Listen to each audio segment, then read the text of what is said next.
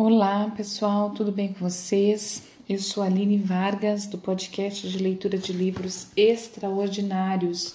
Estou lendo o livro da Clarissa Pincola Estes, Mulheres que Correm com os Lobos.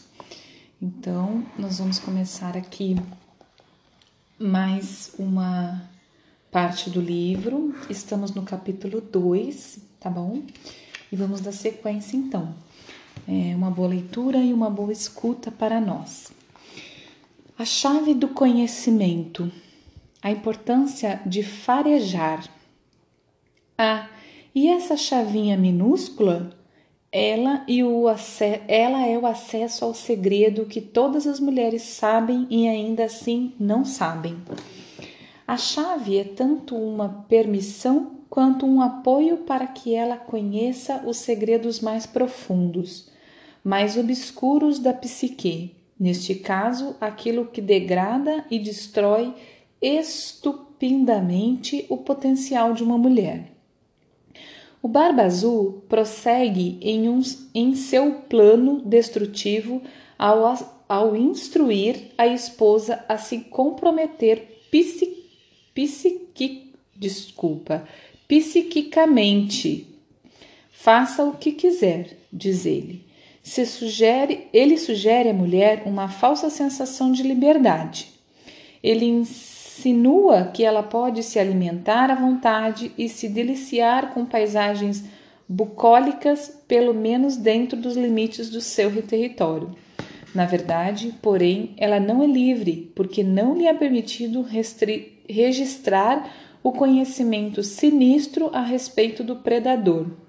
Muito embora bem no fundo da psique, ela já compreenda bem a questão.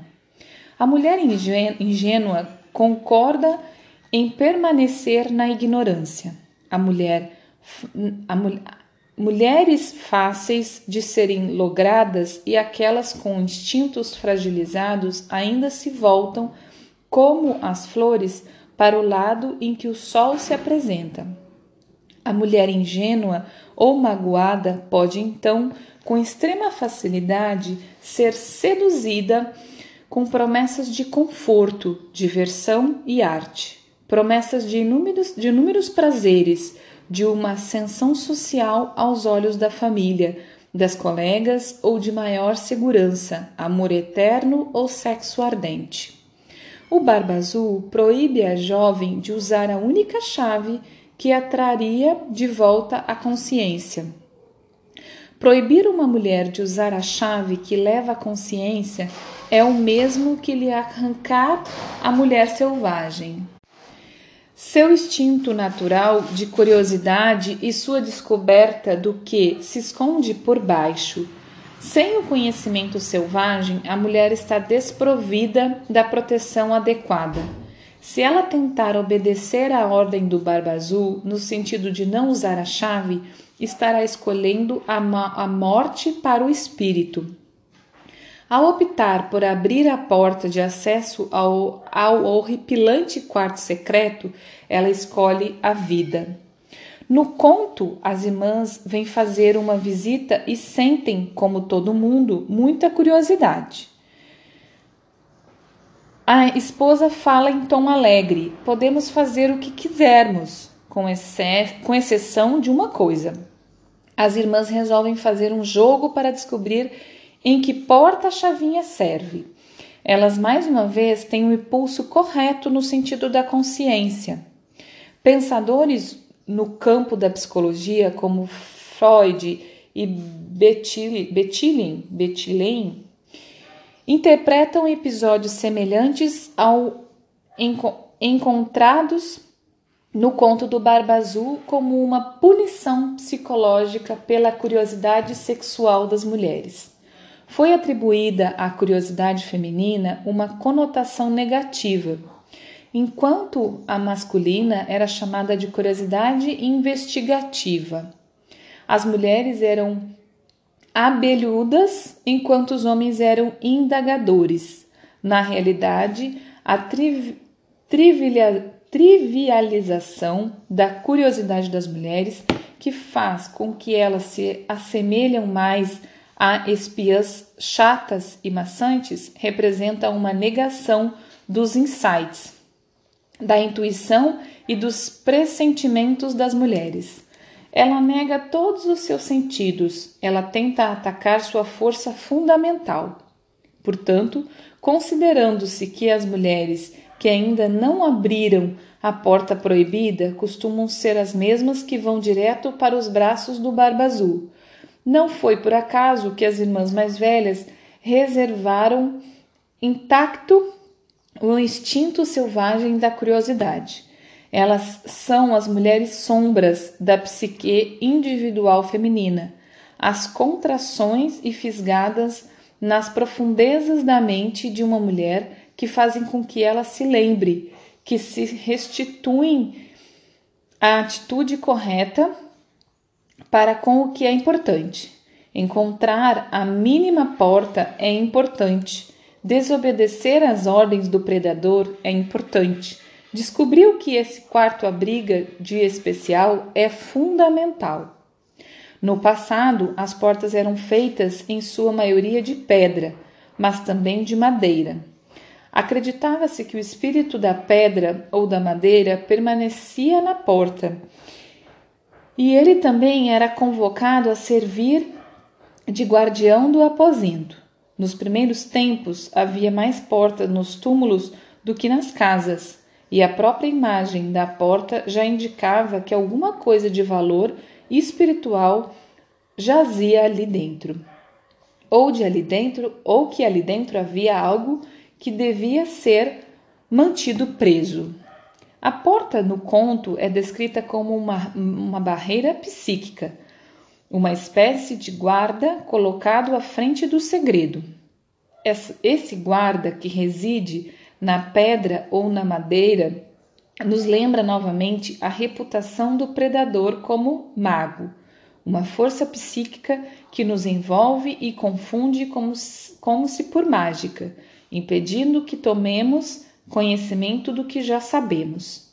As mulheres reforçam essa barreira ou porta quando caem num tipo de estímulo negativo que as adverte para não pensar ou mergulhar fundo demais, pois você pode ter uma surpresa desagradável. Para derrubar esse obstáculo, é preciso que se aplique o antídoto mágico correto, e o que se aplica encontra-se no símbolo da chave. Fazer a pergunta certa é o ponto central da transformação. Nos contos de fadas, na psicanálise e na individuação. A pergunta correta provoca a germinação da consciência. A pergunta bem formulada sempre emana de uma curiosidade essencial a respeito do que está por trás. As perguntas são as chaves que fazem com que as portas secretas da psique se escancarem. Hum. O cachorro aqui na frente de casa estava latindo muito, eu dei uma parada, vou voltar. Embora as irmãs não saibam se o que se encontra atrás da porta é um tesouro ou uma imitação grosseira, elas recorrem aos seus instintos perfeitos para fazer a pergunta psicológica exata: Onde você acha que fica essa porta? O que poderia estar atrás dela? E a essa altura que a natureza ingênua começa a amadurecer, a questionar: o que está por trás do, do visível? O que faz com que aquela sombra cresça na parede? A natureza jovem e ingênua começa a compreender que, se existe algo de secreto, se existe algo de sombrio, se existe algo de proibido, é preciso que seja examinado. Aquelas que quiserem desenvolver a consciência perseguem tudo o que fica por trás do que é facilmente observável. O, o gorjeio invisível, a janela suja, a porta que range, uma fresta de luz por baixo da soleira. Elas perseguem esses mistérios até que a substância da questão lhes seja revelada. Como veremos, a capacidade de suportar o que se vê é a visão vital que faz com que a mulher volte à sua natureza profunda, para ali receber sustentação em todos os pensamentos sentimentos e atos. Agora um novo novo título, novo subtítulo, na verdade, o noivo animal.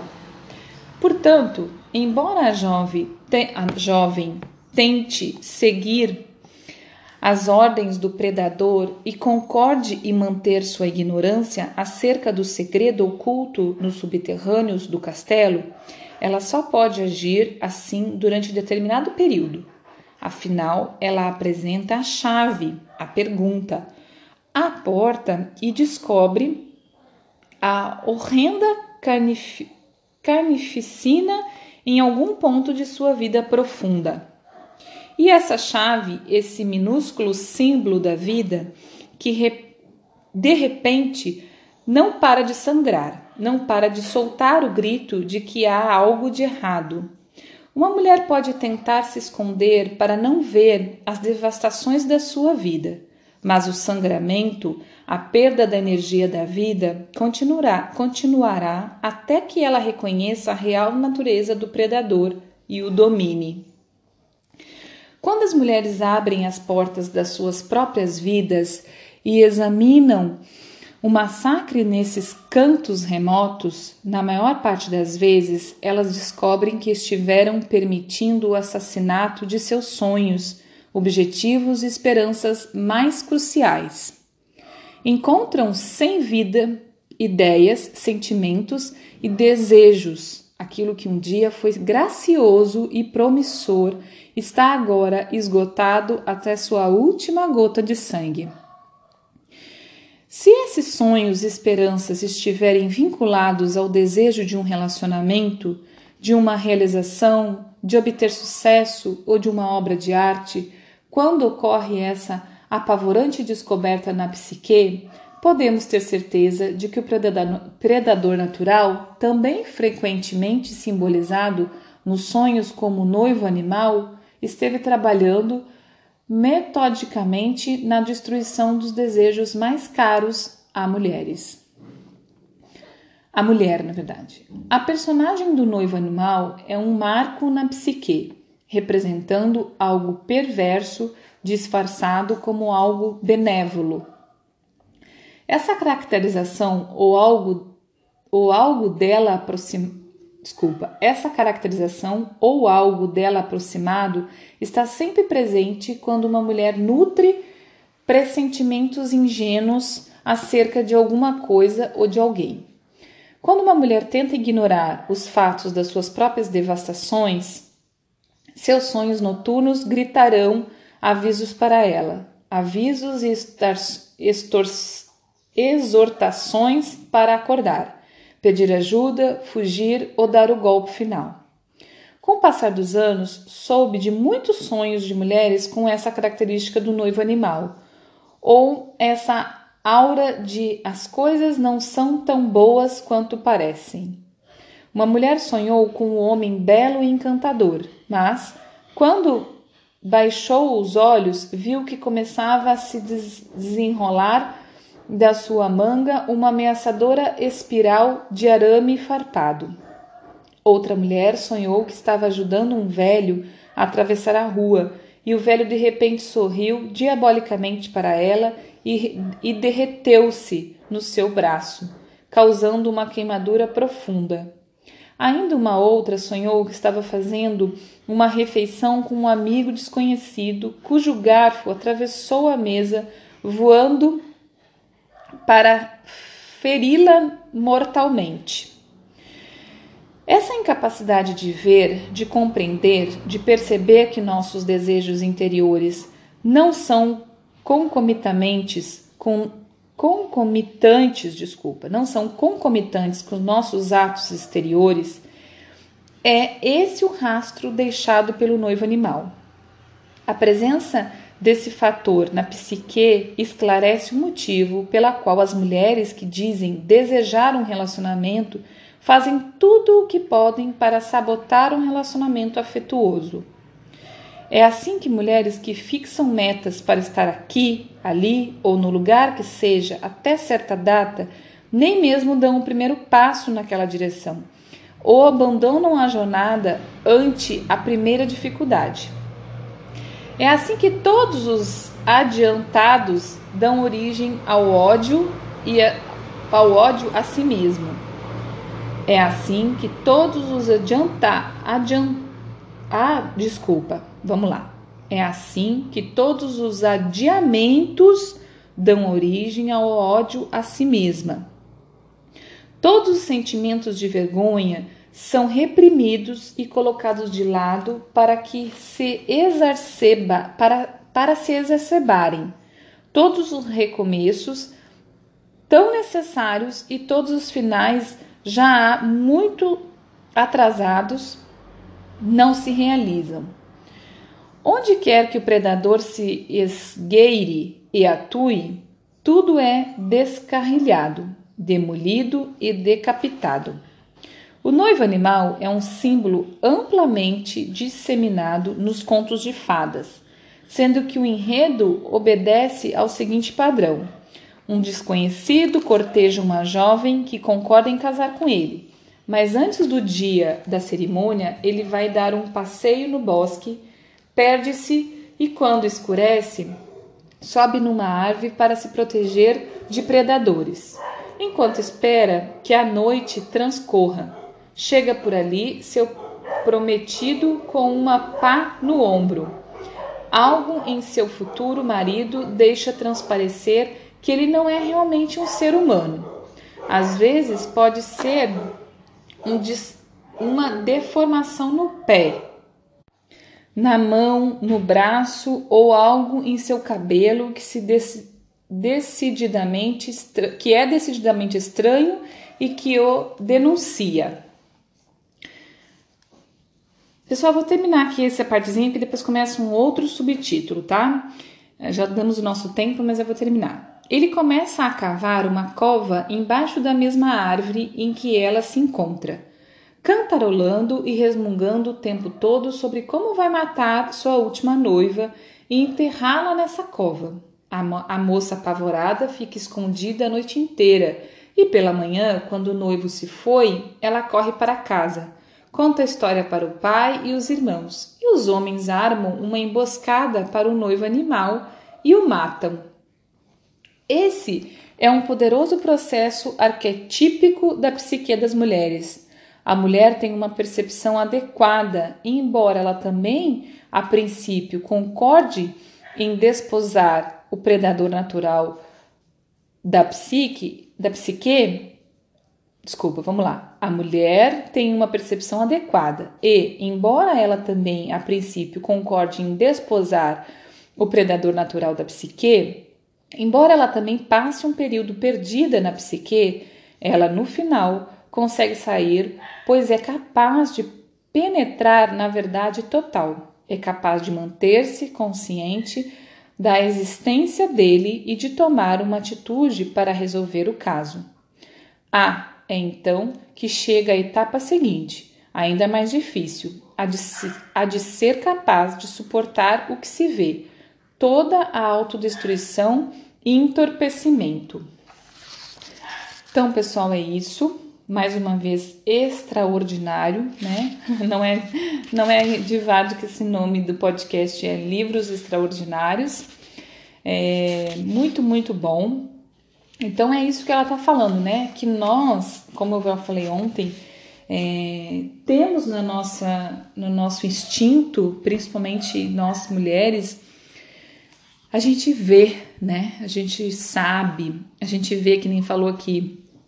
Por mais que a gente tivesse visto um, um, um pé defeituoso, um, uma coisa que parecesse que, o, que aquela criatura não era totalmente humana, né? É, muitas vezes a gente ainda está disposta a casar, né? E aí, gente, não vamos levar isso só para o casamento, só para o relacionamento íntimo, mas para uma amizade, para um, um trabalho, para um, por, por várias coisas, né? Para uma escolha, né? Para várias coisas. Vamos levar. Porque a gente está falando aqui da psique feminina, não necessariamente do casamento. A gente não está falando necessariamente do relacionamento. Ela está trazendo algumas histórias para elucidar, né, para ilustrar, desculpa, para ilustrar é, essa questão, né, de que, de que diante de, das situações de, de um noivo, por exemplo, um noivo canibal aí, um noivo assassino, é, e esse assassino você pode entender assassino de um corpo físico ou assassino de, de, de uma da própria psique, né? Porque quantas histórias a gente sabe de maridos, namorados que, que, que prendem uma mulher dentro de, um, de uma dependência psicológica, né? Isso também é uma morte, né? Também é um assassinato, porque por mais que ele não tirou a vida física, mas ele tirou a vida de felicidade, a vida, a vida de saúde, né? E então a gente tem dentro da gente, né? E aí, como eu disse, a gente pode levar isso para um trabalho. Às vezes o trabalho está te matando, né? O trabalho, o seu emprego, né? Está te matando e você está lá iludida de que não, de que, de, entendeu? Você está lá com é, sem usar o seu instinto. É, na verdade, você está vendo, mas não quer ver, né? Tá vendo, mas não está usando essa visão. Então, isso a gente leva para várias coisas, tá bom, pessoal? É, espero que tenha feito sentido, que vocês tenham entendido. Mais uma vez eu peço, mandem mensagem, me falem lá no, no Instagram, né? O espaço Lua, né? Espaco Lua, L ou Lua é L H U L H U A. É, e compartilhem também, porque de verdade é, esse livro é espetacular, é extraordinário, maravilhoso. Muito obrigado, um beijo, até amanhã. Bom dia, boa tarde, boa noite.